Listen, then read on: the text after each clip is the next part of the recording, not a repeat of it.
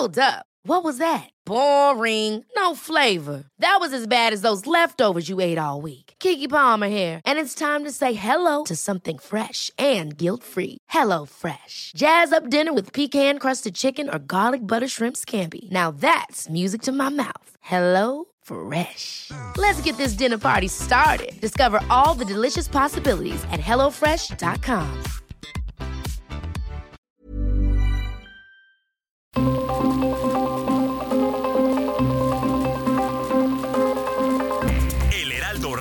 presenta Zona de Noticias con Manuel Zamacona. Zona de Noticias, el epicentro de la información.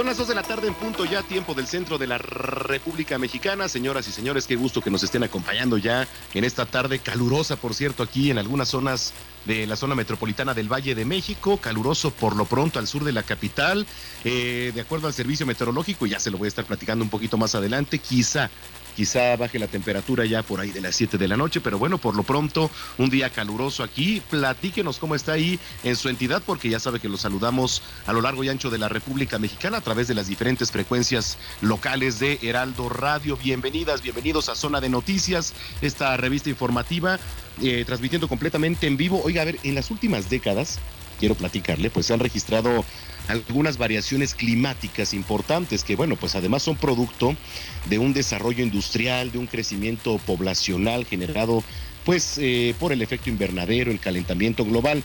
Y de acuerdo con lo que le platico, hoy 26 de marzo se conmemora el Día Mundial del Clima.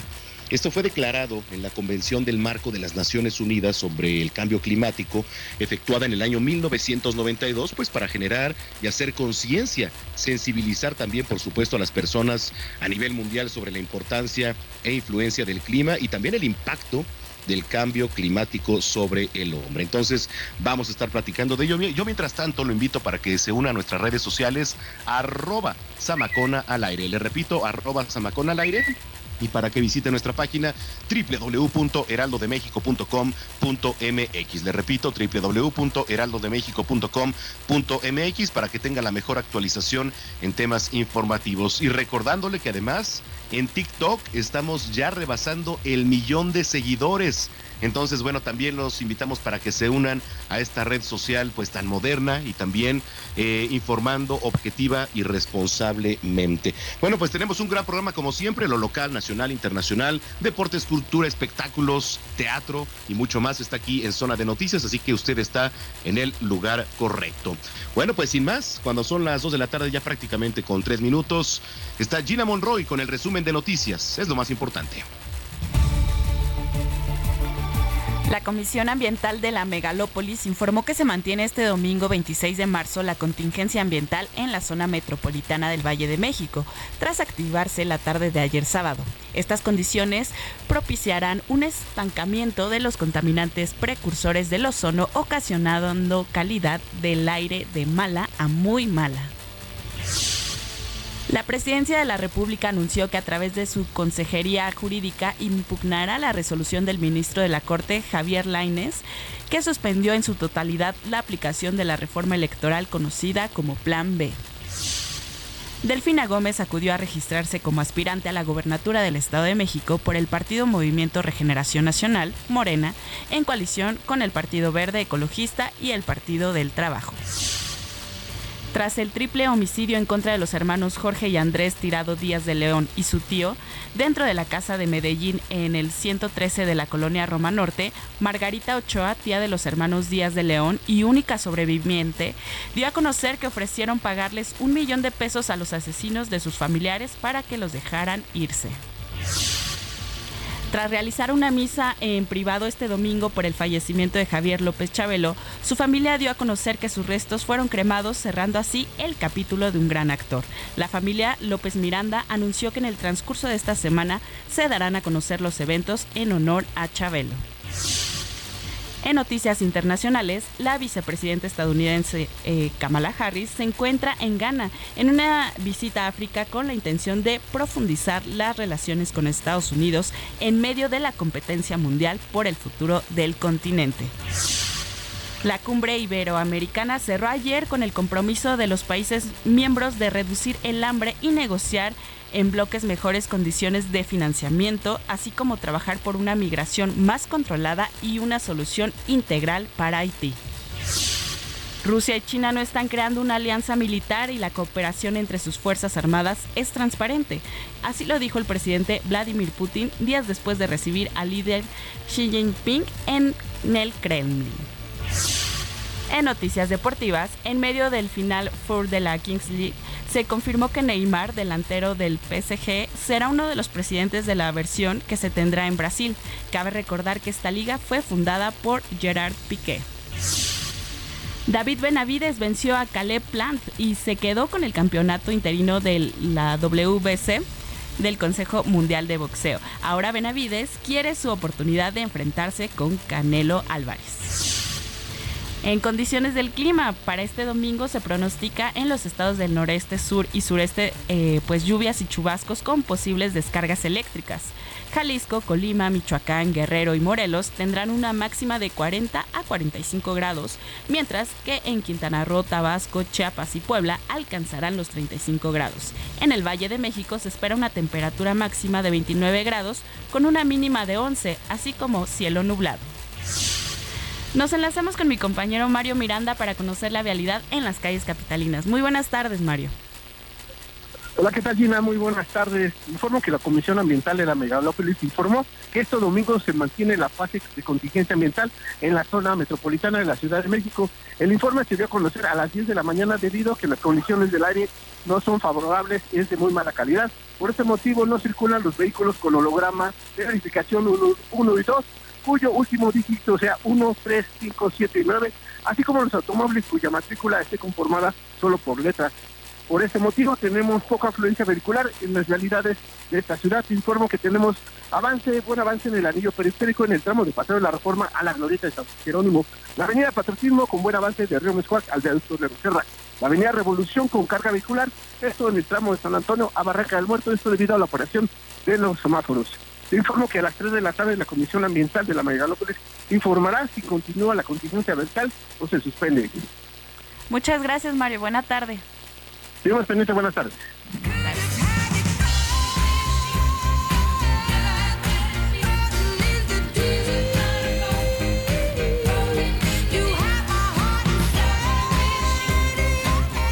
La cantante Adele terminó su exitosa temporada de conciertos en Las Vegas y anunció que realizará 34 conciertos más ahí mismo entre junio y noviembre, además de que lanzará un filme de estas presentaciones. La información, Manuel. Bueno, pues ahí está.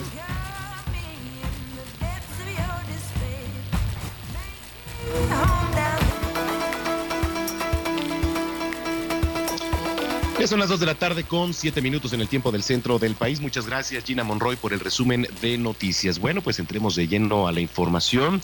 Oiga, a ver, se va a impugnar, eh, la presidencia va a impugnar la decisión del ministro Laines que admitió a trámite y suspendió la aplicación de este llamado Plan B. Vaya tema, vaya tema y quedará mucho que hablar en la semana. Vamos con Noemí Gutiérrez que tiene toda la información. Adelante, Noemí.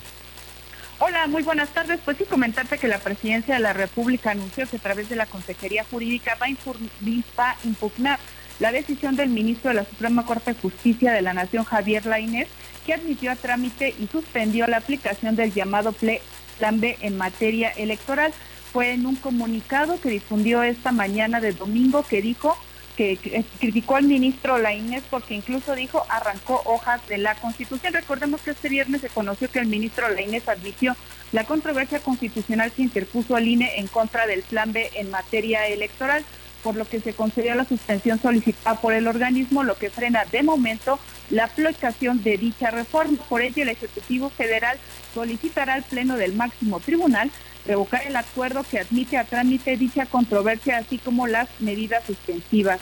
Advirtió, la presidencia de la República advirtió que es preocupante que el ministro instructor desconozca las reglas del procedimiento que regulan las controversias constitucionales, lo que desnaturaliza este medio de control constitucional que busca alcanzar un equilibrio sano entre poderes. Incluso citó el artículo 105, fracción 1 de la Constitución, que dice prohíbe las controversias constitucionales en materia electoral. Aparte cita el artículo 19 fracción 2 de la ley reglamentaria que dice debe suspenderse los afectos de una norma eh, general y así se abre pues un nuevo frente con la Suprema Corte de Justicia de la Nación, al que el presidente Andrés Manuel López Obrador ha acusado que no están del lado del pueblo que sobre todo el Dios, eh, ellos, su Dios es el dinero, pues parte de la información generada este domingo.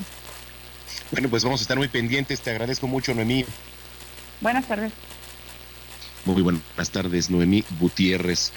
Oigan, otros temas, déjeme le platico que hay datos de la Secretaría de Hacienda y Crédito Público que revelan que por sexto año consecutivo la deuda municipal presentó una tendencia a la baja. Sin embargo, bueno, pues hay algunas entidades que presentaron buena suma también de endeudamiento. Iván Márquez con información. Adelante, Iván. A diciembre del año pasado, la deuda municipal en México era de 73 mil millones de pesos, lo que significó una caída de 5.7% en términos reales. Esta tendencia inició en 2017, cuando el endeudamiento fue de 45 mil millones de pesos. De acuerdo a especialistas, esta baja se debió a la ley de disciplina financiera de las entidades federativas creada en 2016 con la finalidad de evitar que los gobiernos ejerzan presiones en sus finanzas sin control. Otro de los factores es la tasa de interés que se ha elevado. Dentro de esta buena noticia, hubo 36 municipios que finiquitaron sus financiamientos. Es el caso de Parras en Coahuila, Chilpancingo de los Bravo, Guerrero y Guanajuato Capital. Mientras que los más endeudados son Tijuana, Baja California con 2.344 millones de pesos, Hermosillo, Sonora con 1.775 millones de pesos, Monterrey, Nuevo León, 1.626 millones de pesos y Guadalajara, Jalisco, con 1.278 millones de pesos. Precisamente Jalisco concentra mayor deuda municipal con 5.440 millones de pesos. Le sigue el Estado de México con 4.981 y Sonora con 4.338 millones de pesos.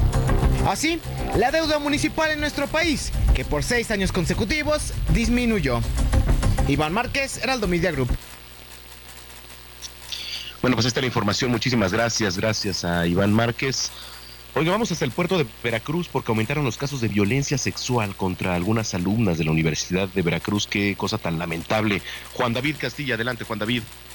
¿Qué tal, Manuel? Muy buenas tardes. Te saludo con gusto desde Veracruz. Comentarte que en la Facultad de Arquitectura de la Universidad Veracruzana, Campus Jalapa, fue colocado el tendedero del acoso para denunciar que los casos de violencia sexual han aumentado durante las últimas semanas después de las protestas y marchas del 8 de marzo, Día Internacional de las Mujeres. Las alumnas señalaron que el docente Francisco N. las hostiga sexualmente y las intimida para que no denuncien o digan algo en su contra. Además comentaron que también muchas egresadas han sido víctimas desde hace varios años y por ello es necesaria su expulsión de la máxima casa de estudios del estado de Veracruz. Una de las víctimas de identidad resguardada dio a conocer que se analiza la posibilidad de presentar una denuncia penal en la Fiscalía General del Estado contra el académico. Sin embargo, indicó que ya han sido interpuestas otras querellas por el mismo motivo, pero no han procedido. En su caso, una de las medidas cautelares de protección que implementó la UB fue darla de baja de las materias que tomaba con dicho profesor, también sus compañeras y compañeros la respaldan en todo momento dentro y fuera del plantel ubicado en la zona universitaria de Jalapa. La afectada comentó que se ha planteado a las autoridades universitarias una solicitud para que el académico sea suspendido mientras se lleva a cabo el proceso correspondiente por dichos señalamientos. Sin embargo, por cuestiones laborales y sindicales, esto no ha sido posible. La misma coordinadora de la unidad de género de la Universidad Veracruzana, Anabel Ojeda Gutiérrez admitió que han aumentado las quejas por estos casos y que ha habido pocas sanciones contra docentes y estudiantes acosadores. Tras los señalamientos contra el académico fue levantado un acta en espera de que haya una sanción contundente para evitar que continúen estos casos. Eh, durante el sábado, la fiscal general del Estado, Verónica Hernández Lleranz, confirmó que han sido presentadas denuncias por víctimas de acoso y hostigamiento sexual al interior de la Universidad Veracruzana. También exhortó a las víctimas a que denuncien formalmente estos casos para que se implementen acciones penales contra los presuntos responsables. Este es el reporte desde Veracruz, Manuel. Excelente tarde, un abrazo. Igualmente para ti, Juan David Castilla, esto desde el puerto de Veracruz. Oiga, a ver, ser joven y no ser revolucionario es una contradicción hasta biológica. Ser revolucionario es luchar por la justicia social y particularmente por los derechos de las mujeres. Así lo dijo, así lo expresó la jefa de gobierno de la capital, Claudia Sheinbaum, al eh, pues rememorar estas palabras del izquierdista Salvador Allende, ya a 50 años de su visita en la Universidad de Guadalajara. Y entonces la jefa de gobierno participó en el foro Mujeres Gobernando con la asistencia de cerca de 3.000 asistentes, entre los que sobresalieron pues mujeres, hombres, jóvenes de la comunidad universitaria que le coreaban, por cierto, presidenta, presidenta. Vamos a escuchar parte de esto. Primero, antes de cerrar con ello, no se les olvide la frase de Salvador Allende. Ser joven y no ser revolucionario es una contradicción hasta biológica. Y ser revolucionario es luchar por la justicia social. Oigan, otros temas. Lamentable también, allá en Oaxaca falleció en una volcadura el edil de Santa María Temaxcaltepec eh, y también otros cinco regidores allá en la Verde Antequera. Vamos con Karina García. Adelante, Karina, que nos tienes información. ¿Qué tal? Muy buenas tardes. Efectivamente, el presidente municipal de Santa María Temaxcaltepec, Juquila, Agustín Martínez Quintas y cinco integrantes de su cabildo perdieron la vida en una volcadura registrada el día de ayer en el paraje Hierba Santa, cerca de la localidad. Dos de los regidores fueron rescatados con vida y trasladados a un hospital cercano a la población. Las autoridades viajaban en una camioneta tipo urban y los últimos reportes indican que el accidente se registró entre las comunidades de Santa María Temaxtaltepec y Santos Reyes Nopala, allá en la costa de Oaxaca. En tanto, autoridades estatales confirmaron el deceso entre estos cinco regidores de Salud Cruz, quien era regidora de obras y su suplente. Francisco Javier Martínez Pedro, quien fungía como secretario municipal y quien manejaba este vehículo, además de la muerte de los regidores suplentes de educación y salubridad, de quienes pues hasta hace algunas horas no se había confirmado su identidad. Y bueno, comentarte que en este sentido el gobernador del estado expresó sus condolencias a través de sus redes sociales. Es el reporte de Oaxaca. Híjole, bueno, pues lamentable. Gracias por la información, Karina. Muy buenas tardes.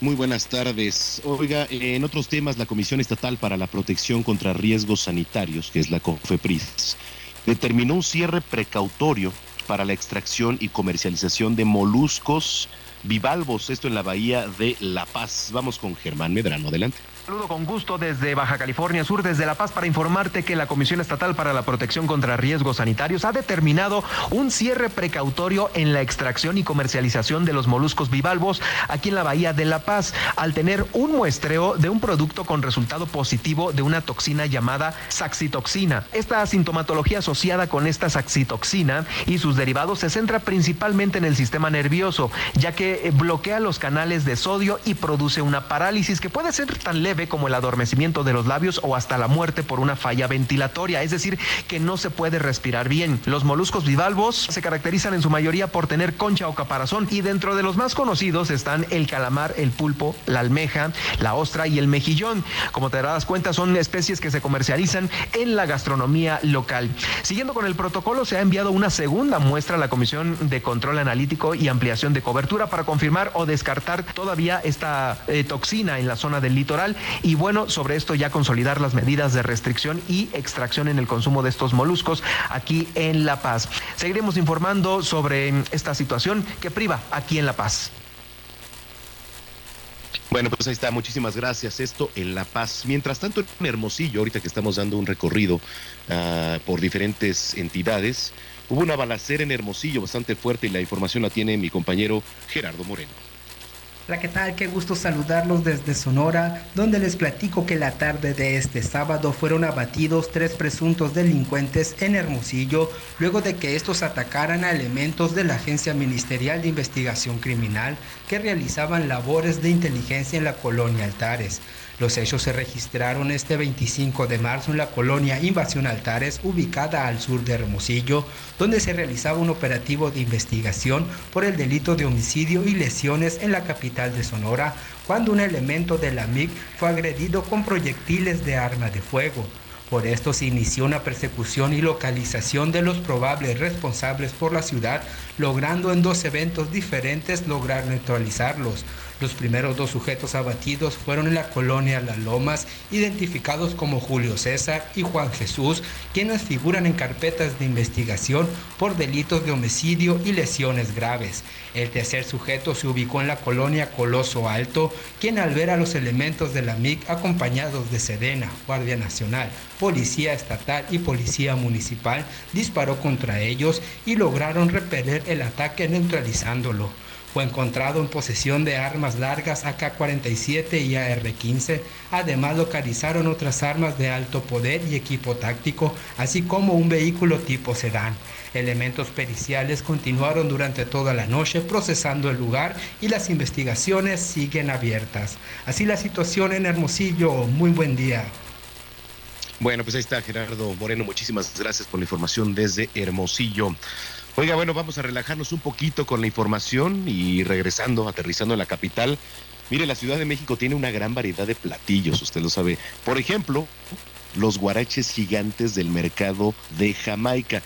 No sé si usted los ha probado, pero son buenísimos. Quien se dio una vuelta por allá es mi querido Antonio Anistro, que trae el color, el color de los guaraches. Guaraches, costillas, pancita, enchiladas, chilaquiles.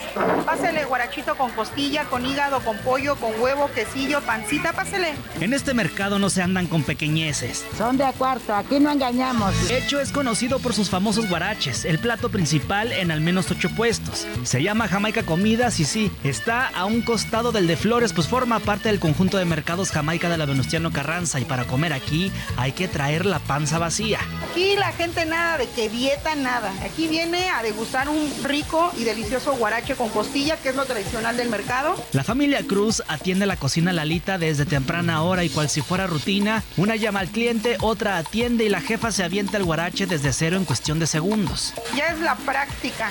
Imagínate desde desde el 87 haciendo esta delicia aquí para el mercado y para los clientes y hasta para la familia. Y lo que me impresionó es que usted hizo los guaraches que en 10 segundos. Ah, sí, pues es rápido, ya tengo práctica, joven, tengo mucho tiempo. ¿Cuántos años? Uy, 38 años. No, pues cómo no. Sí. Malo que se tardara ya. pero- Eso. Oiga, ¿a poco se acaban esto? Sí, se lo acaban. Hay cliente que come hasta dos guaraches con costilla.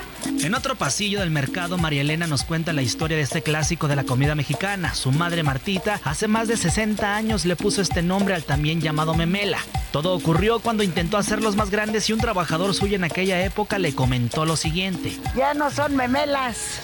Estos son guaraches, dice ya de esos de número grande.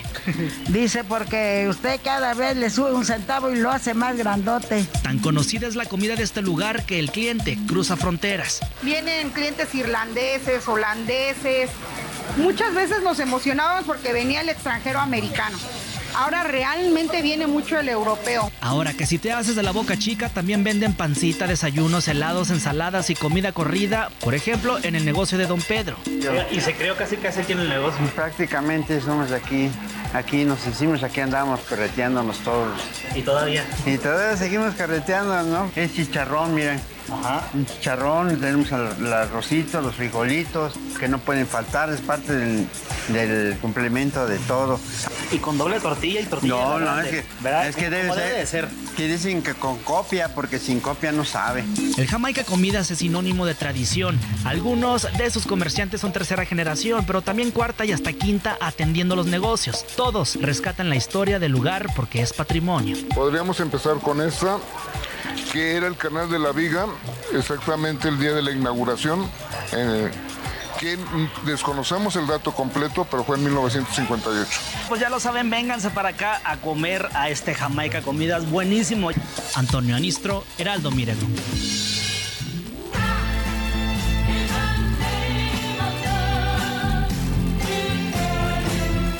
Pues ahí está, muchas gracias. Y si no los ha probado, váyase a dar una vuelta al mercado de Jamaica, que además de flores, además de ser uno de los mercados, pues digamos, eh, de punta de lanza en toda Latinoamérica en materia de flores también tiene sus curiosidades y la gastronomía que es parte de la capital. Bueno, comenzamos con la selección musical, hoy recordando a la cantante estadounidense Diana Rose, quien hoy está cumpliendo 79 años y estamos escuchando Stop in the Name of Love, un tema de 1965 cuando formaba parte del grupo de Supremes. Entonces, bueno, con esto vamos a ir a la pausa. Aprovecho para este, mandar saludos, muchas gracias a mi novia, por supuesto, Alexa Lara, que nos viene escuchando también. Te mando un beso enorme, ya sabes. Eh, también por acá dice Aurora Filicori desde la alcaldía Iztacalco. Ya haciéndolos muchas gracias. No, gracias a ti, gracias Aurora y gracias a ustedes. Arroba Zamacona al aire, www.heraldodemexico.com.mx. No le cambie, está usted en zona de noticias. Volvemos.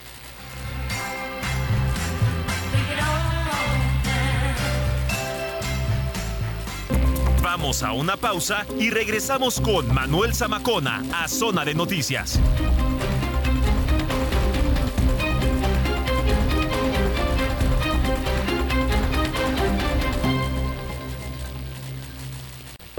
Ya estamos de regreso en Zona de Noticias con Manuel Zamacona por El Heraldo Radio.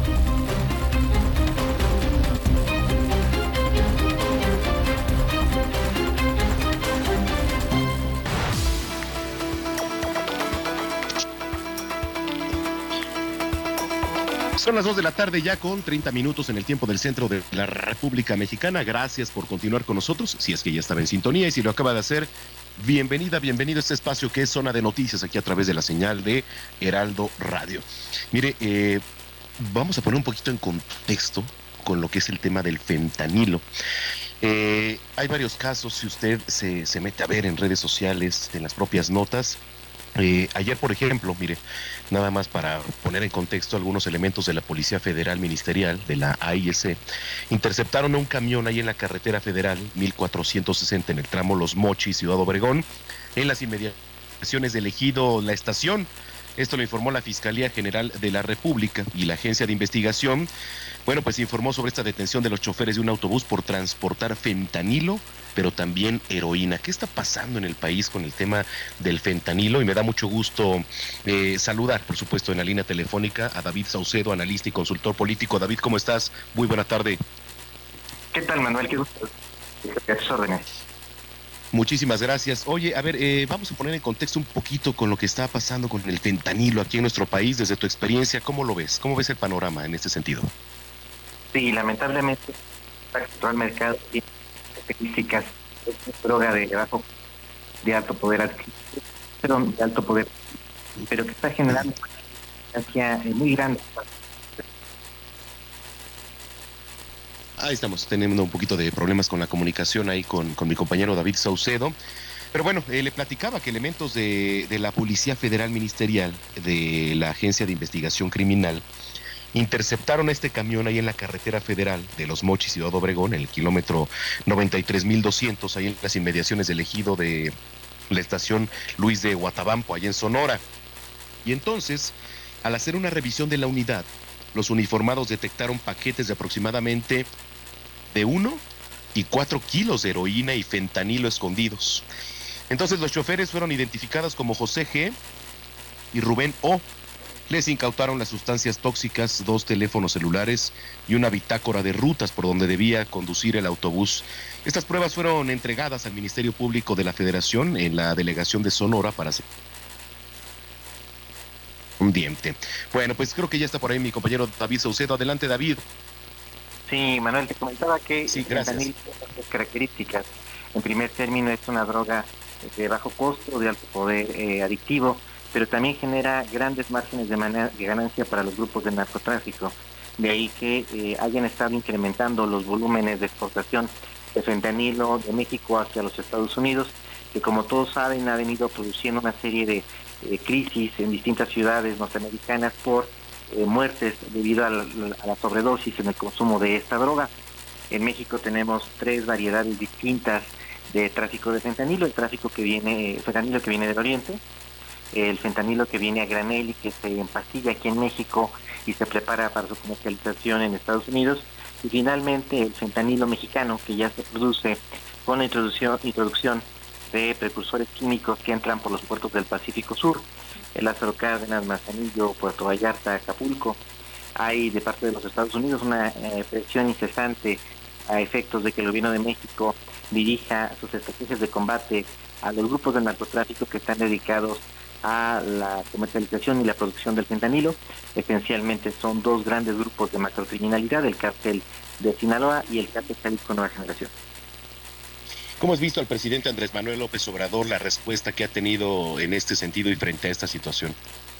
Tiene dos niveles, un nivel retórico y un nivel táctico operativo. Desde el punto de vista eh, retórico, eh, es muy rentable para el presidente envolverse la bandera, decir que no va a permitir que los norteamericanos impongan su voluntad o que no va a tolerar que haya eh, la presencia de elementos del ejército norteamericano en el combate al narcotráfico aquí en México. Eso es en el plano declarativo. En los hechos, lo cierto es que el gobierno de México ha cedido a cada una de las presiones que ha eh, y peticiones que ha hecho el gobierno de los Estados Unidos. Fueron ellos los que pidieron que la Marina se hiciera cargo de los puertos del Pacífico Sur, los que acabamos de mencionar. Y en efecto, la Marina ya tiene bajo su control a estos puertos para tratar de minar, reducir la entrada de precursores químicos. También se debió a presiones de los norteamericanos la recaptura de Ovidio Guzmán, líder del cártel de Sinaloa, hijo de Chapo Guzmán, que eh, fue liberado en este episodio conocido popularmente como el Culiacanazo y que finalmente fue capturado en un segundo interno y que está en ruta de extradición a los Estados Unidos. También por petición de los norteamericanos hay integrantes de la Guardia Nacional estudiando recientemente de manera intensa ciudades fronterizas en donde se sabe están fluyendo los cargamentos de fentanilo. Eh, también por presiones de los norteamericanos, el gobierno de México ha incrementado los decomisos de fentanilo al interior del país. Es decir, gran parte de la estrategia de combate a la inseguridad en México no es con el objeto de reducir el número de homicidios, que es una situación que lastima de, de manera severa a la ciudad mexicana, sino para frenar los flujos de fentanilo de México hacia los Estados Unidos. Es interesante lo que, lo que nos estás platicando. ¿Crees que esto siga creciendo? Porque estamos hablando de dos cárteles que, eh, pues además tienen injerencia no nada más en ciudades de aquí de nuestro país, sino de todo el mundo, ¿eh? Definitivamente también hay organizaciones, cárteles de nivel medio, que también se dedican a esta actividad, que forman parte de su portafolio criminal, como el cártel del noreste, el cártel del Golfo. Sin embargo, son los grandes grupos de Sinaloa y de Jalisco los que fundamentalmente están eh, tienen la mayor rebanada de pastel y, creo que va a continuar debido a lo que te comentaba muy al principio de esta conversación. Los márgenes de ganancia que da el fentanilo son muy superiores, por ejemplo, a los márgenes que dan otras drogas como la cocaína o eh, las metanfetaminas, que hasta antes de la llegada del fentanilo eran los productos estrella de los cárteles de la droga. Es un viejo problema que hemos debatido mucho durante muchas, ya casi décadas, eh, varios especialistas en el tema, se trata de un tema de mercado, es decir, hay un mercado eh, de consumidor y hay productores de este, de este insumo, de esta droga. Y ahí que tratar de modificar las reglas de mercado e impedir que se dé esta eh, cadena de eh, producción, transporte, consumo, es muy complicado. Oye David, pues te agradezco mucho. ¿Hay alguna red social donde te podamos seguir? Sí, como no, en Facebook y en Twitter, así aparece con mi nombre, David Saucedo. Oye, muchas gracias y si lo permites estamos en comunicación. Desde ti, Manuel, un abrazo. Un abrazo, David Saucedo, analista y consultor político sobre el uso del fentanilo. Ya nos platicaba aquí en México y en Estados Unidos. Ya son las 2 de la tarde con 37 minutos. Recomendaciones culturales con Melisa Moreno.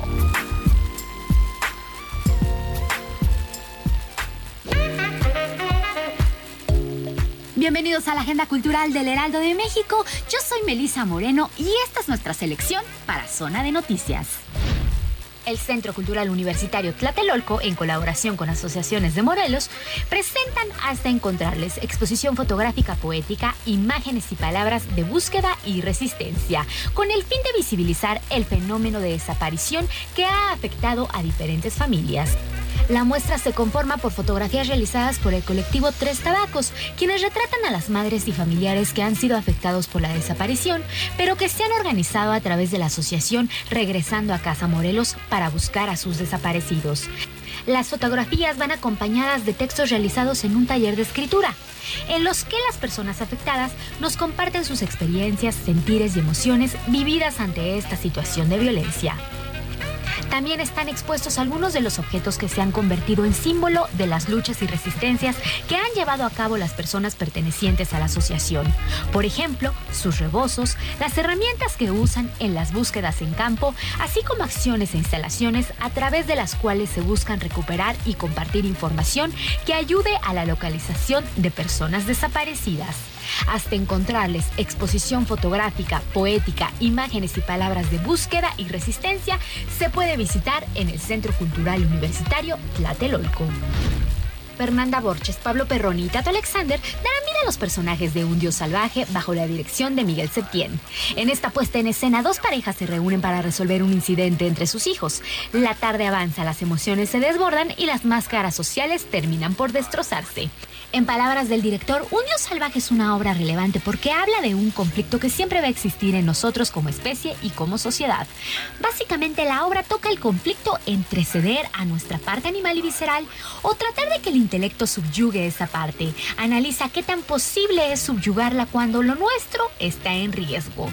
En este caso, por ejemplo, sentir que nuestra familia o nuestros hijos están en riesgo y qué es lo que sale cuando estamos luchando para protegerlos. Dios Salvaje tiene funciones todos los miércoles a las 8.45 en el Teatro Milán. Anatomía Sensible de Andrés Newman es una celebración del cuerpo en toda su amplitud. Es una defensa de la imperfección y sus bellezas alternativas mediante un recorrido poético, político y erótico por la materia que somos. Un libro que revela con humor cómo nos vemos o nos inducen a mirar, proponiendo una estética desmitificadora. Estas páginas se nutren de una intensa observación, aventura vital y exploración lingüística. El cuerpo como estilo, el estilo como cuerpo. Pero la experimentación de anatomía sensible no se limita al género literario y pone también en juego una perspectiva que desborda las identidades canónicas. Asistimos así a la creación de una mirada intergeneracional y poligénero que despliega una extraordinaria riqueza imaginativa, una prosa tan elegante como radical.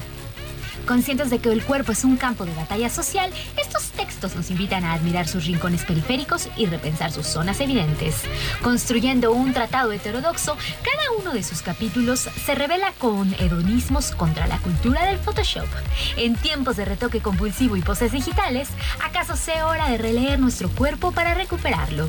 Todos los cuerpos son bienvenidos aquí. Anatomía Sensible de Andrés Newman es editado por Páginas de Espuma. Esta fue la agenda cultural de esta semana. Yo soy Melisa Moreno y me encuentras en arroba melisototota. Nos escuchamos la siguiente.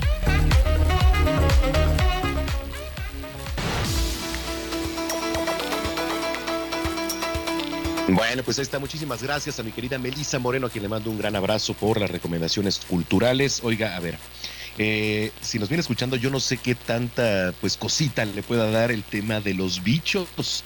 Y sobre todo si hablo para que, porque son comestibles, ¿eh? muchos de ellos. Fíjese que Enrique Cervantes, director del Bonito Tiempo.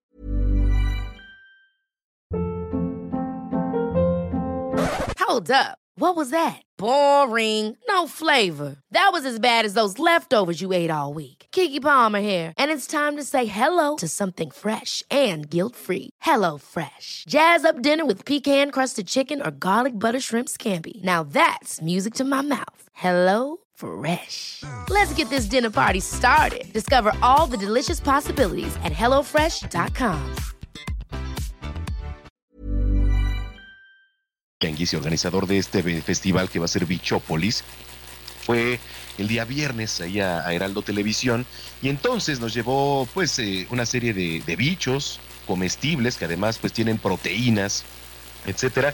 Y usted los ve y dices, bueno, pues la verdad es que de repente hasta escalofrío te puede dar, ¿no? De, de, de verlos. Pero una vez que los probé, este, digo, a pesar de, lo crujiente que puede llegar a ser, y usted dice, oye, se me puso chinita la piel, de verdad saben bien, digo, o sea, saben bastante buenos, y en la línea telefónica está mi querido Enrique Cervantes. Supongo que tienes un bicho en la cabeza como el que llevaste el viernes, mi querido Enrique, ¿cómo estás? Bien, Manuel, tengo, tengo un, un grillito en la cabeza, puede ser una araña, una tarántula, de todos los sombreritos. Exactamente. Oye, a ver, eh, platícanos un poquito cómo está todo este tema de, los bichos, porque a muchas personas pues les causa incluso fobia, ¿no? Pero a ver, eh, realmente el viernes que nos llevaste y los probé, pues están muy buenos, pero se viene Bichópolis. ¿Qué, qué significa? Platícanos todo, por favor. Bichópolis el festival de insectos comestibles más grande de la Ciudad de México y durante tres años estuvimos pausados por la pandemia y regresamos este 1 y 2 de abril al, al Colegio México vamos a volver a hacer el evento por tres razones. Una, para hablar de los para conocer nuestro patrimonio biocultural, que son los insectos que se recolectan, que no se pueden producir en granja, pero que, se han, que, se han, que han sido parte de la gastronomía mexicana durante toda la vida, que son las chicatanas, los cocopaches, las larvas de mariposa que se llama cuchamá, que con eso de mole en Oaxaca, este, los escamoles, los alacranes, los escorpiones, esos. Vamos a hablar también de los insectos que se producen en granja, que nos sirven para hacer proteínas de muy buena calidad sin necesidad de gastar agua grandes hectáreas de tierra y tienen proyectos de Ciudad de México, de Cuernavaca y de Jalisco que producen ya sea cucarachas, moscas, larvas, o sea, gusanitos y, grillos. Ellos, y todos lo hacen en galletas, en churritos, en harina, en proteína en polvo, que son alimentos súper nutritivos, llenos de omegas, como si comiera salmón o pescado, también llenos de vitaminas, pero se producen en una pequeña granja donde se producen los insectos. Esa es otra. Y la tercera es hablar de los insectos que son parte vital de nuestra vida, porque gracias a las mariposas, los mosquitos y las abejas es que se polinizan las flores en los árboles frutales y tenemos manzanas, duraznos, ciruelas, vainilla, todo.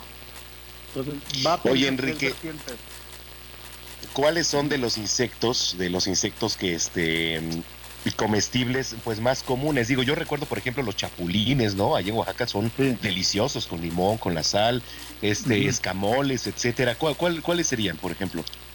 Todos los insectos se pueden comer, todo depende de cómo los trates. Por ejemplo, un escorpión o un alacrán no es como que lo puedas ver vivo este, y te lo comes. Por ejemplo, los alacranes y los escorpiones tienen que hervirte para que el veneno que tienen en sus cuerpos eh, no te haga daño a la hora de comértelo, ¿no? Porque aunque no te lo inyecten, el veneno genera una reacción en el aparato digestivo. Entonces se tienen que desplomar, así se les dice, digamos, ¿no? Pero por otro lado, por ejemplo, están, lo, tienes que poner también en, en ¿cómo se llama? En eh, muchos insectos, los, por ejemplo, los chapulines se recolectan en noviembre y en diciembre en toda la parte de la Mixteca poblana, oaxaqueña, en la Ciudad de México, porque es cuando los pastos se secan por la falta de lluvias y los chapulines están más grandes. Entonces, como se la pasan comiendo eh, pastos hierbas, necesitas capturarlos y dejarlos un rato a que saquen toda su popó y luego ya que están limpios, se, lavan y se hierven. Y digo, y, se, guisan o se desirgatan para que estén listos. No te los puedes comer con, los, animales, los animales con la popó adentro, ¿sí me explico? Sí, sí, sí, por supuesto. Entonces, son los eh, comestibles. Oye, qué padre. ¿Dónde se va a realizar todo esto, Enrique? Este festival Bichópolis se va a realizar este 1 y 2 de abril en la calle de Durango número 49 en la colonia Roma, en las instalaciones del Colegio México.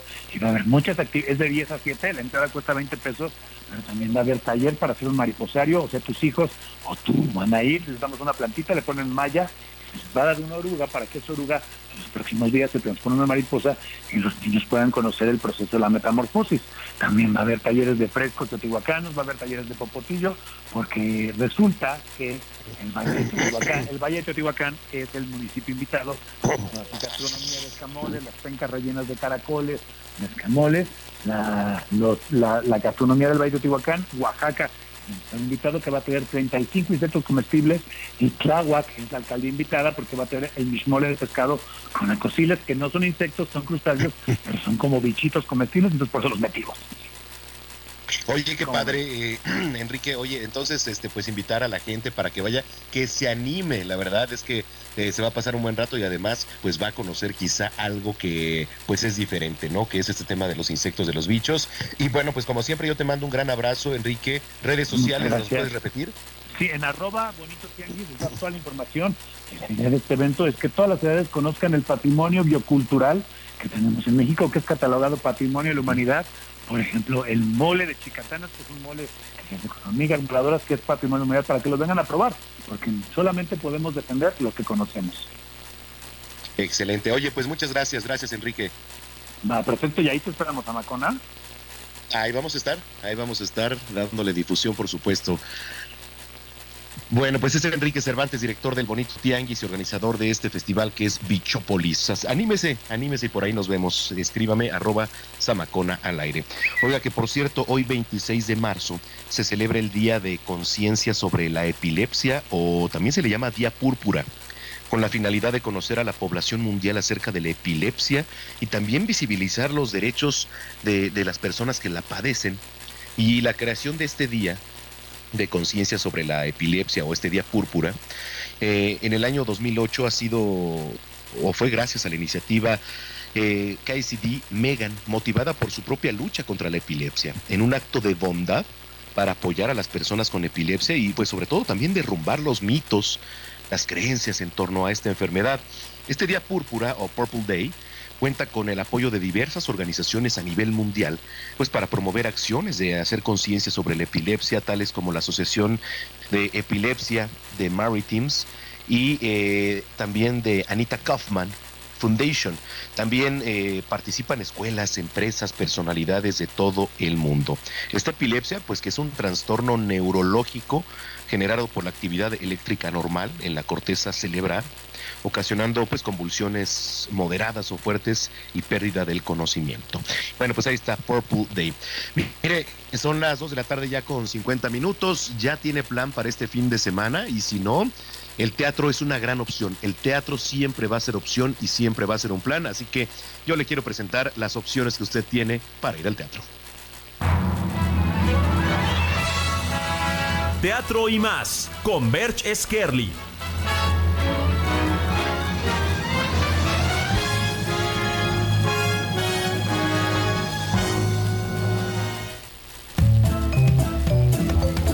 Hola, muy buenas tardes. Un saludo a todo el auditorio de Heraldo Noticias. Una vez más, sean todos bienvenidos a Teatro y más. En este segmento haremos un recorrido dentro de los montajes más relevantes de la escena teatral de la Ciudad de México. Y aquí damos inicio. La leyenda de Georgia McBride.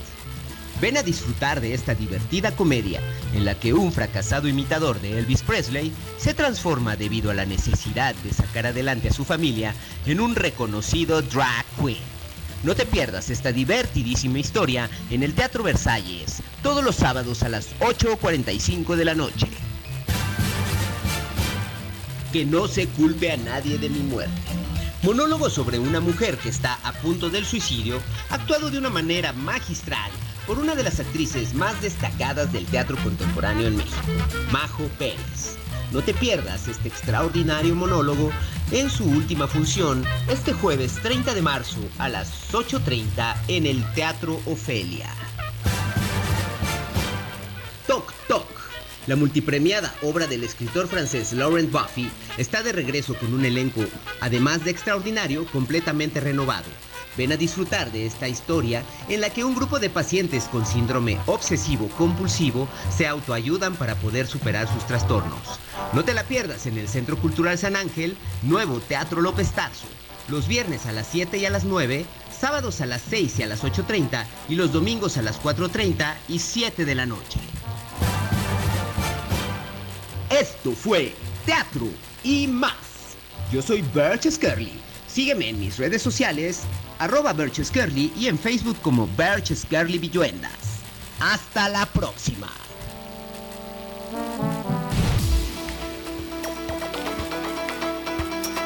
Pues ahí está, muchísimas gracias, gracias por la información, Berch Skerly. Le digo siempre, siempre es una opción.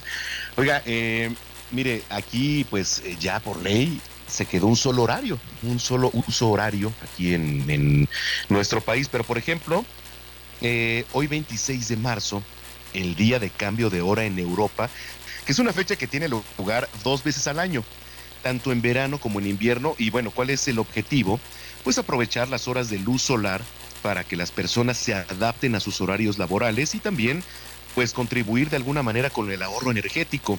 A ver, ¿qué día cambia la, la hora en marzo de 2023? Bueno, el próximo cambio de hora es hoy de 2023 donde hay que adelantar el reloj de forma que a las 2 de la madrugada, pues ahora van a ser las 3. Le digo esto en Europa, ¿eh? Para no confundirlo. Este horario se, allá se mantiene vigente hasta el domingo 31 de octubre de este año, en donde, bueno, pues se vuelve a retrasar de nuevo una hora el reloj, como le hacíamos aquí, ¿no? ¿Y cómo se origina este cambio de hora? Bueno, pues inicia a partir de la Primera Guerra Mundial, con la finalidad de que hubiera un menor consumo de carbón luego de un receso en esta medida, digamos, adoptada para luego incorporarla durante la Segunda Guerra Mundial y que además cobró más auge en el año de 1974, cuando, bueno, pues ocurre la crisis petrolera en la década de los 70. Entonces, bueno, pues esta incorporación del horario de verano y de invierno tiene como principal ventaja que los países donde se impone esta normativa puedan incorporar a sus vidas la acción de lo que es la luz natural proveniente del sol sin tener que usar pues más debido a la energía artificial. Digo, pues es un dato bastante interesante. Bueno, pues nos vamos a ir a la pausa, pero continuamos aquí con la selección musical. Quien también está de festejo hoy es Steven Tyler, vocalista y líder de la banda estadounidense de rock Aerosmith, quien está cumpliendo 75 años y por eso estamos escuchando Crazy, uno de sus grandes éxitos que forma parte del clásico Get a Grip, que fue lanzado en el año 1993. Con esto vamos a la pausa. Regresamos ya de lleno con la segunda hora de información aquí en Zona de Noticias. Soy Manuel Zamacona. No le cambie.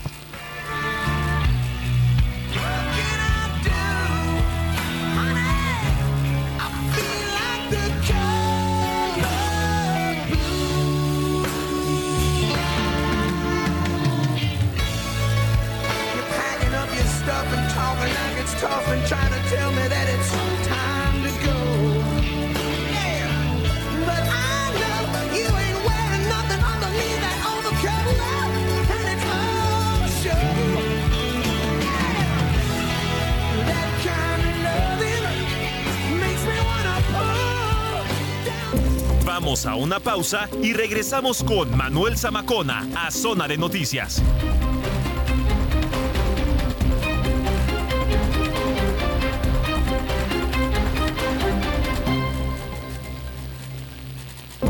Ya estamos de regreso en Zona de Noticias con Manuel Zamacona por el Heraldo Radio.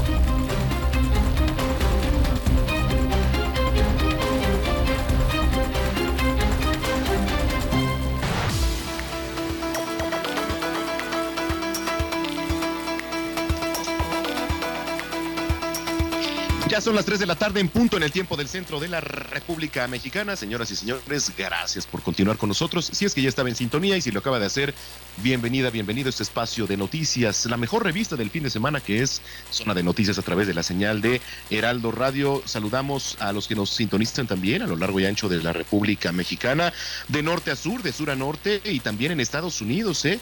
También allá en Estados Unidos este, muchas gracias por estarnos sintonizando. Oiga, estaba echándome un clavado yo a la página del Heraldo, que es www.heraldodemexico.com.mx.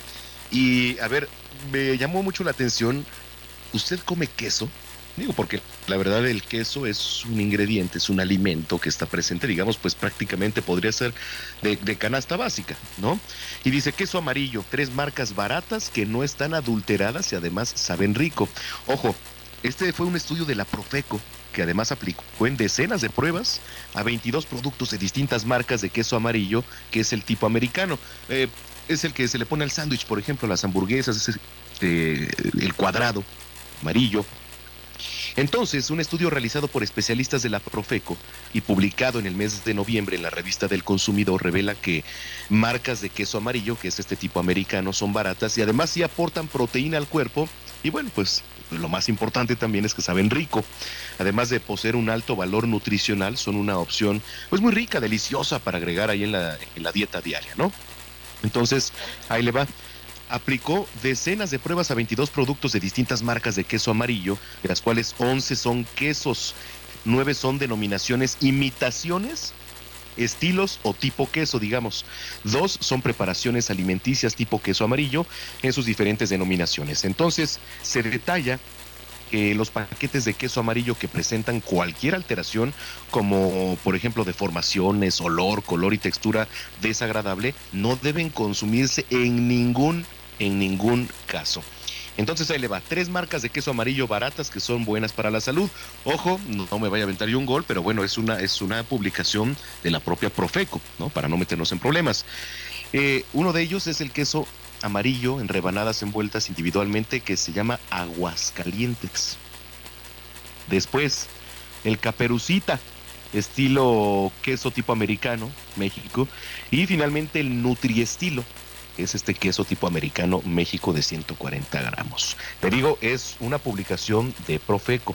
Y al rato le voy a platicar un poquito más acerca de este tema. Lo invito para que nos siga en redes sociales, arroba Samacona al aire, le repito, arroba Samacona al aire, y también que nos escriban, mándenos sus denuncias, sus mensajes de voz, tenemos un chat en WhatsApp para que se le haga más fácil a usted, 55 80 69 79 42, 55 80 69 79 42. Mándenos su mensaje de voz, quiere saludar a alguien aquí también, por supuesto que le ayudamos en zona de noticias. Bueno, pues sin más, 3 de la tarde con 3 minutos está listo Héctor Vieira con el resumen de noticias. Adelante, Héctor. El presidente Andrés Manuel López Obrador supervisó este domingo el tramo del tren Maya que cruza por el estado de Yucatán. Durante este recorrido, que por cierto fue privado, estuvo acompañado por integrantes de su gabinete, así como por el gobernador de la entidad, Mauricio Vila Dosal. El Comité Técnico de Evaluación para los Aspirantes a Consejeros del INE entregó a la Junta de Coordinación Política de la Cámara de Diputados las cuatro quintetas de aspirantes a consejeros electorales. Entre ellas, se advierte que la llamada Quinteta Dorada, de donde se elegirá la nueva presidenta del órgano electoral, la integran en su totalidad mujeres afines a Morena. La Secretaría de Desarrollo Económico de la Ciudad de México dio a conocer la adición de dos nuevos mercados públicos de la capital al sistema de abasto de la ciudad. Estos son el Mercado Emiliano Zapata ubicado en la colonia Santanita y el Mercado Zapata Vela en la colonia Gabriel Ramos Villán, ambos en la alcaldía Iztacalco. En información internacional, María Kodama, escritora, traductora, profesora de letras y viuda de Jorge Luis Borges, falleció a los 86 años. Kodama compartió con Borges la compilación y la traducción de los textos de breve antología anglosajona, así como la escritura de Atlas y la del libro de la almohada. Descanse en paz, María Kodama. En información deportiva, la selección Inglaterra, subcampeona de Europa, logró su segunda victoria ante Ucrania con marcador de dos goles por cero, esto en el mítico estadio de Wembley, en un partido en el que se rindió homenaje a la nación herida por la guerra iniciada por Rusia el 14 de febrero de 2022. la persona más cerca de mí, si mi ser se va a apagar, solo te aviso a ti. Siempre hubo otra vida, de tu agua bebí, conocerte debí. Es el amor que me das. Huele tabaco y melón, y a domingo en la ciudad. Y en información de los espectáculos, la cantante española Rosalía y el reggaetonero Raúl Alejandro han anunciado su compromiso al final del videoclip de la canción Beso, una de los, uno de los tres temas que han creado en conjunto. La pareja lleva tres años de noviazgo y han decidido crear canciones juntos en esta nueva etapa de su relación. Esto es Beso de Robo Alejandro y Rosalía. Me voy contigo a matar. No me dejes sola, ¿pa' dónde vas? ¿Pa' dónde vas? Fumas como si te fueran a echar perfume. Las 3 de la tarde con 6 minutos hora del centro de la República Mexicana. Continuamos con más en Zona de Noticias. Manuel Zamacona, te saludo con gusto amigo. Buenas tardes. Muchísimas gracias, gracias por la información, mi estimado Héctor Vieira. Bueno, pues ahí está el resumen de noticias y gracias a los que nos han escrito también a través de las redes sociales, arroba Zamacón al aire y también lo, lo puede hacer en arroba Heraldo de México. Bueno, pues a ver, eh, tenemos espectáculos, tenemos espectáculos en voz de Naye Ramírez. Vamos con ella. Zona de espectáculos con Nayeli Ramírez.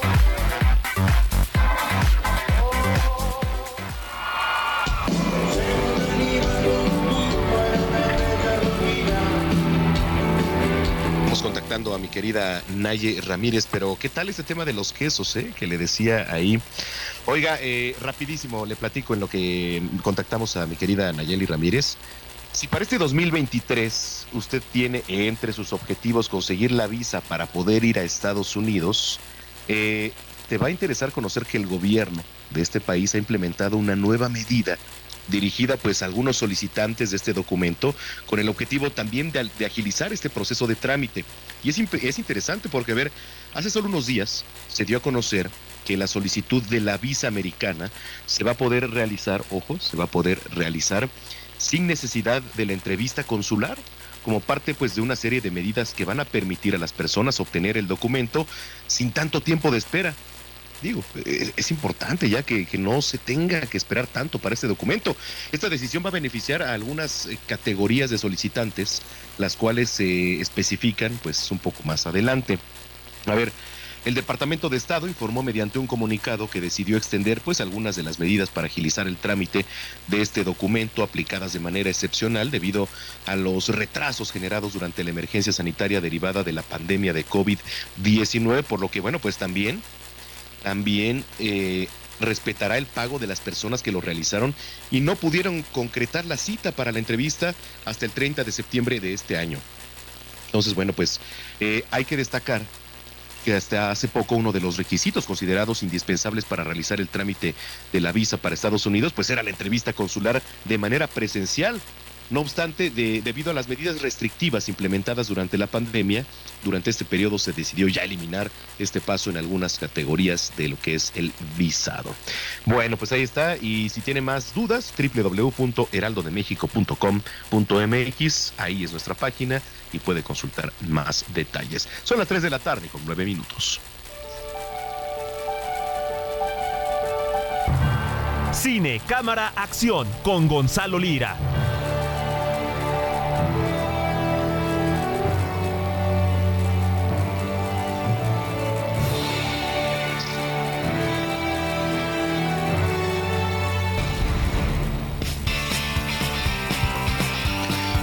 Bueno, pues en la línea telefónica, como todos los domingos, me acompaña mi querido Gonzalo Lira. ¿Cómo estás? Muy bien, Manuel. ¿Y tú? ¿Cómo estás? Qué gusto saludarte. Igualmente. Oye, cuéntanos, ¿qué nos traes? Pues les traigo dos recomendaciones, eh, Manuel, y dos recomendaciones que creo que rompen con las convenciones de los géneros a los que pertenecen. La primera es una serie, eh, una producción española, española, eh, americana, perdón, los perros están un poco enloquecidos. Este, están emocionadísimos de lo que vamos a platicar. Este, Exacto. producción española mexicana que se llama Sin Huellas, que es protagonizada por Camila Sodi. Y que, fíjate, te voy a contar una cosa. Si yo te cuento eh, una historia de dos personajes que deciden que van a tomar la carretera porque están siendo perseguidos por criminales y van a tomar eh, pues la justicia por sus propias manos. Normalmente nos imaginamos una serie protagonizada pues por, por actores masculinos, ¿no? Pues aquí es que invierten esos roles y tanto Camila Soy como su coprotagonista son estas dos mujeres que pertenecen a un servicio de limpieza y que de repente eh, se ven involucradas en una situación criminal. ¿Por qué? Porque les piden limpiar un cuarto y resulta que en ese cuarto se encuentran un cuerpo y ese cuerpo pues formó parte de un crimen que pues ellas no saben, no saben cuál fue, sin embargo se ven involucradas y los criminales van detrás de ellas. Pero ¿por qué esta serie rompe esos esquemas? Como te lo decía, vamos a escuchar a sus protagonistas. Creo que hay una irreverencia eh, y una vehemencia y un me la juego todo sin pedir mm, perdón, ¿sabes? Que, que es chulo de ver, porque, porque, bueno, es difícil para mí muchas veces ver como esa valentía en el disparate y en la comedia y en la acción y en el thriller, como en esa mezcla de códigos y protagonizado por dos mujeres. Ahí lo tenemos. Este, bueno, esta era eh, Carolina Yuste, que es una de las eh, protagonistas de esta serie. Y también, eh, no sé si por ahí tenemos el audio de Camila Sodi, que precisamente nos habla del de, el personaje femenino. No sé si, si está ahí. Y si, a ver, tú me dirás, Manuel.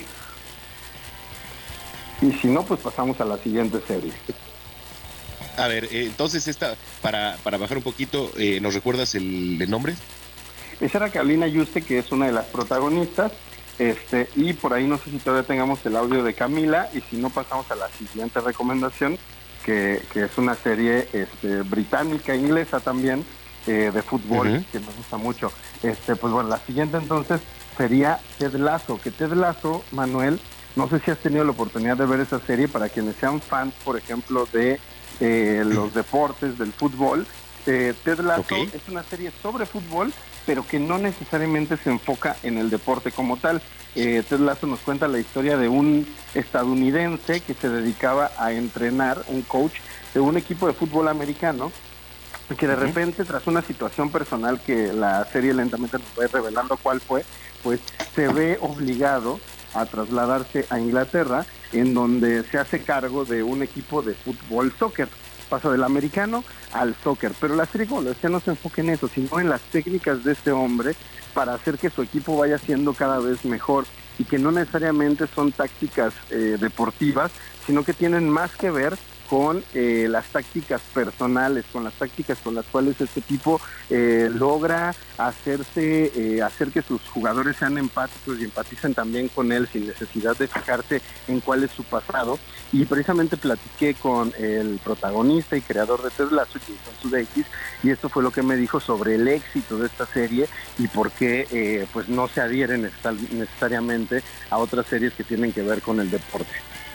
It's a wonderful way to view the world, to not be rattled when people's fear, insecurity, baggage like presents itself in some way, whether even if that's an aggressive way or maybe in a in a less um, chivalrous or a more duplicitous way, and to not have it affect you know your your vibe, your aura. You know, uh, uh, it, it, it's it's also a lovely way to meet people, to meet people where they are, enter situations and leave situations with grace. Ahí lo tenemos, básicamente lo que nos dice es que la filosofía de Ted Lasso, que es la de ser siempre buena onda, ser siempre empático, pues termina siendo algo completamente nuevo porque le permite eh, entrar eh, en, en cualquier relación eh, sin, sin que le afecte lo, lo malo o lo bueno que digan de él y, y que de esa forma él logra eh, pues conectar con los demás sin importar el estado de ánimo en el que se encuentren. La verdad es que si tienen la oportunidad de ver las dos, son buenas recomendaciones. Ted Lasso además eh, llega a su tercera y supuestamente última temporada. eh. Además es una serie que se ha llenado de Emmys y de Globos de Oro. Échenle ojo, Ted Lasso en Apple TV Plus y Sin Huellas la encuentran en Prime. Ted bueno, pues ahí está. Oye, qué padre que tuviste la oportunidad de platicar ahí con, con estos personajes. Y la gente que te viene escuchando, mi estimado Gonza, ¿dónde te puedes seguir ahí en las redes? Claro que sí, me encuentran como Gonis, G-O-N-Y-Z en todas las redes sociales. Bueno, pues te mando un abrazo, buena semana y nos vemos seguramente por ahí. Claro que sí, abrazo, te mando. Gracias, Gonzalo Lira. Ya son las eh, 3 de la tarde con 15 minutos.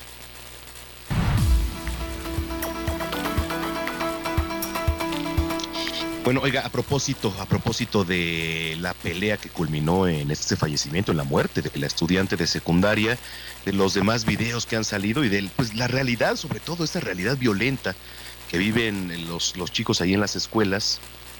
Yo sí preguntaría en dónde debe estar el foco de la educación. Tengo en la línea telefónica a Manuel Mesa. Manuel Mesa Coriche es educador, editor, escritor, historiador y gerente en editorial en Santillana. Manuel, qué gusto tenerte en Zona de Noticias. Bienvenido. Hola Manuel, ¿cómo estás? Buenas tardes. Muchísimas Gracias por tomar la... No, al contrario. Oye, a ver, nos planteábamos y planteaba yo esta pregunta. ¿En dónde debe estar el foco de la educación? ¿Qué contexto nos podrías poner? A ver, el- la educación, o al menos así lo ha demostrado las potencias mundiales en la educación, debe estar centrada en sanar las heridas sociales. No todas las heridas son iguales, cada sociedad tiene las suyas. Y la educación debe estar dirigida hacer un bálsamo para ellas. Uh -huh. Bueno, a ver, sí, es, es muy importante. Ayer también platicaba con este Adri Ortiz, psicoanalista, ¿no? A ver, eh, ¿en qué lo, eh, en que los alumnos pues retengan información o en desarrollar también sus habilidades sociales, e ir adquiriendo conocimiento. ¿Cómo, cómo pondrías también todo esto en, en el panorama educacional? Bueno, Manuel. Creo que sí. La, la comunicación. Lo perdimos, ahorita vamos a tratar de contactar a Manuel Mesa, que es educador, le platicaba editor, escritor e historiador y gerente editorial ahí en Santillana, que nos estaba pues platicando todo el panorama de lo que es una realidad aquí en nuestro país, que es el bullying. Entonces, bueno, oiga, nos preguntaban ahí en redes sociales eh, que si dónde estarán las cenizas de Javier López Chabelo. Eh, bueno, a ver, se confirmó que sus restos van a ser cremados. No habrá ninguna ceremonia del cuerpo presente para todos eh, los fans y también se reveló que la misa se hizo de manera privada.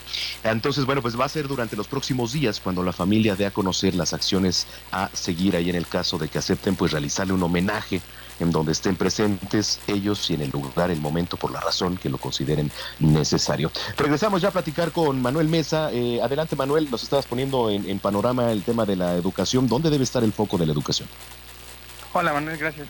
Sí, eh, te decía que la educación debe estar dirigida a sanar las, las heridas que tienen las sociedades, ¿no? A, a, crear nuevos y mejores vínculos entre los ciudadanos, hacerlos personas íntegras, honestas, desarrollar habilidades no solo sociales, sino también emocionales.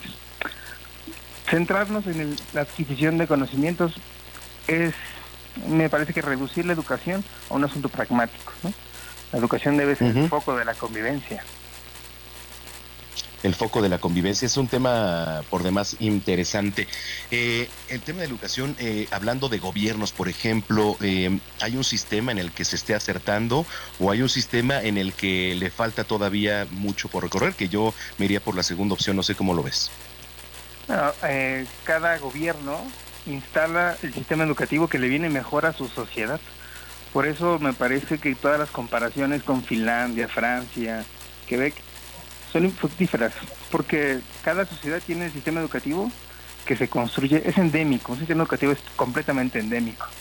Entonces México necesita su propio sistema educativo, con sus propias normas, sus propias reglas para una sociedad como la nuestra, donde las emociones, especialmente aquellas que están vinculadas con la sorpresa, la emotividad, el asombro, sean las que dirijan cada clase, cada salón, de preescolar a bachillerato.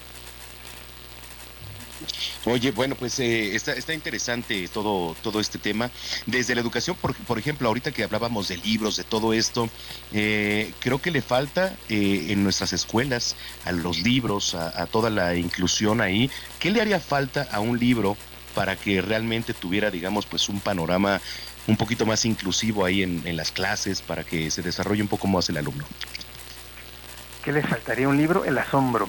El asombro, ¿El asombro? la emotividad, sí, claro que las clases sean asombrosas, que quieras ir a la, a la, escuela porque no solamente aprendes cosas, sino también porque te diviertes. Y a partir de la emoción, de una emoción positiva, generas vínculos más saludables con otras personas.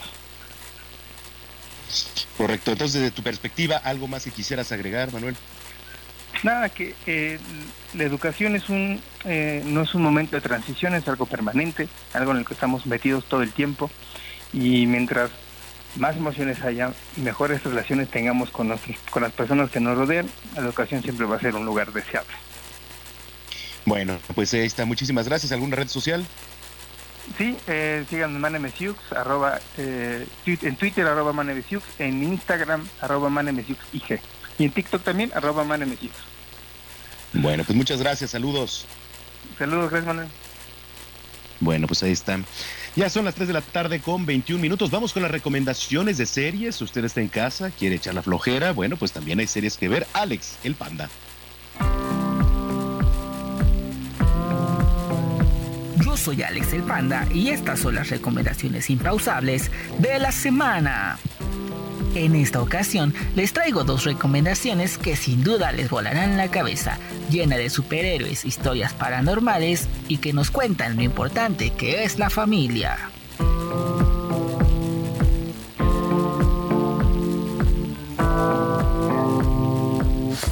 Superman y Lois en HBO Max. En esta serie veremos a Superman en una faceta más como Clark Kent, en una vida más laboral y siendo papá al lado de su amada Lois Lane en la comunidad de Smallville. Juntos tendrán que educar a sus hijos Jonathan y Jordan con la incertidumbre de saber si ellos heredarán los superpoderes de su padre. Mientras se reencuentran con amigos del pasado, llegó la hora de enfrentar la batalla más complicada de su vida, ser padres.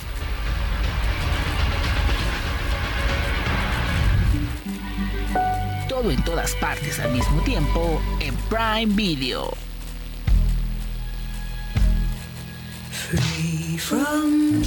La película multiganadora del Oscar donde conoceremos a Evelyn Wong, una inmigrante china que se ve envuelta en una aventura donde ni ella misma sabe qué está pasando y tendrá que viajar a través del vasto multiverso para salvar al mundo de una desgracia mientras va conociendo otras versiones de ella.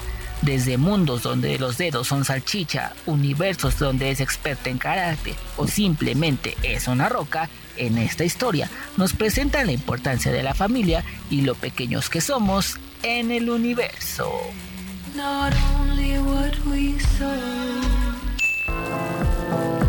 Si quieres conocer estas y más recomendaciones y además de enterarte de lo último en el mundo geek, no te olvides de seguirme en todas las redes sociales, como Impausable con Alex el Panda. Cuídense mucho, bye.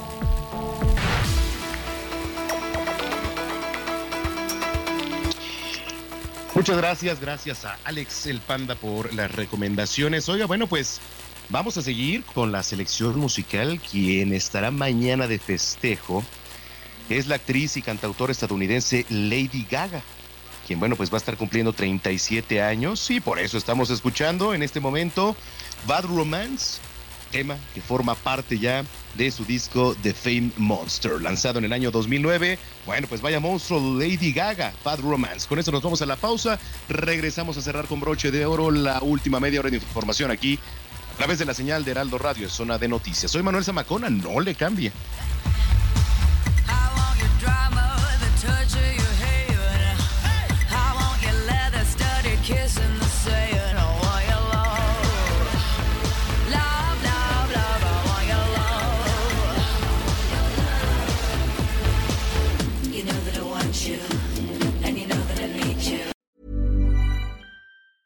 Ever catch yourself eating the same flavorless dinner three days in a row?